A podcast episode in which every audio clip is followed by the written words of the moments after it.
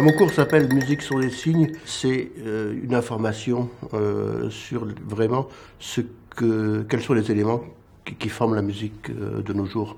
Comment est-ce qu'elle se compose Qu'est-ce qu'il y a évidemment dans la tête des compositeurs, la mienne en l'occurrence, mais de quels outils on va se servir? Il y a des choses comme la technologie qui sont rentrées en force récemment, enfin depuis une vingtaine d'années dans notre univers, qui ont considérablement modifié notre perspective artistique. Comment est-ce que tout ça se marie avec notre manière de concevoir la musique telle qu'on la connaissait depuis euh, des siècles et des siècles?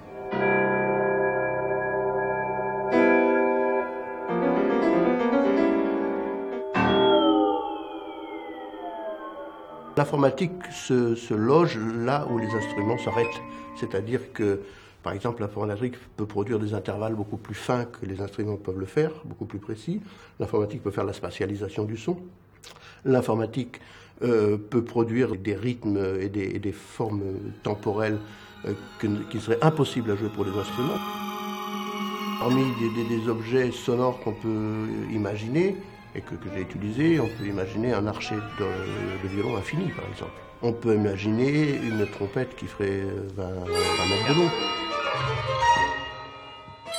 4 ans.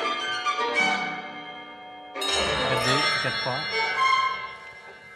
Et je me suis amusé à voir qu'est-ce que donnerait un archet euh, qui mettrait 20 euh, minutes euh, pour, pour passer sur la corde avec une pression maximale, par exemple.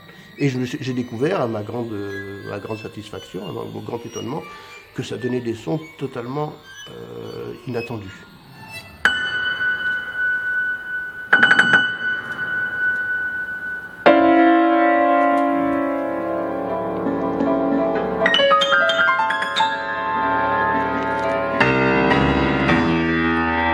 Aujourd'hui, on a renversé la vapeur, c'est-à-dire que c'est l'ordinateur qui suit l'interprète.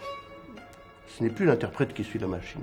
Et par exemple, on travaille beaucoup euh, sur ce domaine-là dans ce qu'on appelle le suivi de partition.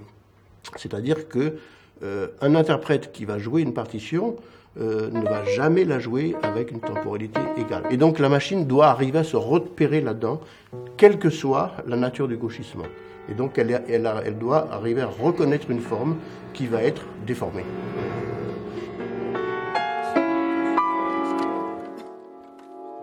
L'écriture, c'est l'élément fondamental pour euh, composer de la musique.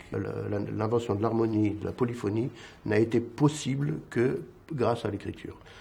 Ce qui se passe aujourd'hui, c'est que euh, l'écriture qui, qui est très sophistiquée, qui a été mise au point pendant des siècles, ne marche pas pour la musique électronique, puisque la musique électronique ne se perçoit pas avec euh, le même type de critères. Si je vous dis, par exemple, une clarinette, si je dis une clarinette peut jouer un si bémol, ou une trompette peut jouer un si bémol, tout le monde sait ce que c'est qu'un si bémol.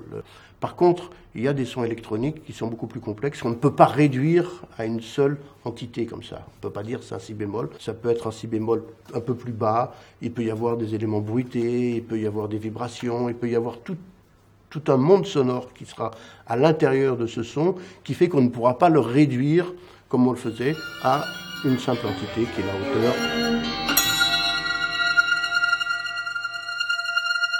Un des grands enjeux de la musique actuelle, ça va essayer d'être de, trouver comment est-ce qu'on va écrire. Parce que si on veut vraiment utiliser euh, les possibilités de cette musique euh, électronique à fond, eh bien, il va falloir qu'on puisse inventer une représentation symbolique. C'est-à-dire qu'il va falloir qu'on puisse abstraire des qualités de, ces sons de manière à les manipuler pour créer des formes intéressantes. J'ai l'impression que pour l'instant, en musique électronique, on peut noter des choses assez simples, mais on ne peut pas encore faire de calculs complexes.